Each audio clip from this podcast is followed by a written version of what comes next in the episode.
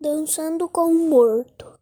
A viúva estava na cozinha com o filho, contando feliz o dinheiro que tinha encontrado debaixo do colchão.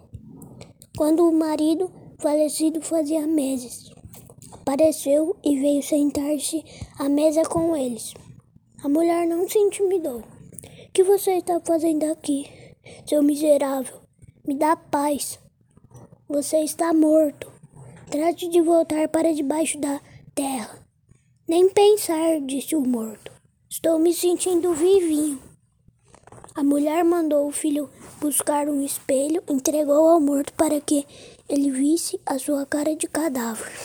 É, estou abatido. Deve ser falta de exercício, disse o falecido, e mandou o filho buscar a sanfona. Convidou a mulher para dançar. Ela, é claro, não quis saber de dançar com o defunto, que cheirava pior que gambá. O morto nem ligou, começou a dançar sozinho. De repente, a mulher viu que um dedo dele estava caindo e ordenou: Toca mais rápido, menino. Assim que o ritmo se acelerou, caiu outro pedaço. Mas que depressa, que eu também vou dançar, ela resolveu. E começou a requebrar e saltar. Jogou a perna para o alto e balançar a saia. O marido, animado, tratava de acompanhar as piruetas da mulher e, enquanto isso, o corpo dele desmoronava, até que só ficou a caveira pulando no chão, batendo o queixo.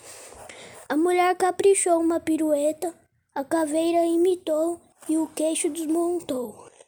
Pronto, mais que depressa, a mulher mandou o filho buscar um baú para guardar os pedaços do morto. Põe tudo que é dele, filho, tudo, que eu vou procurar uns pregos e martelo. Daqui a pouco ela voltou e caprichou nas marteladas, para que o morto nunca mais escapulisse. Enterraram o defunto de novo.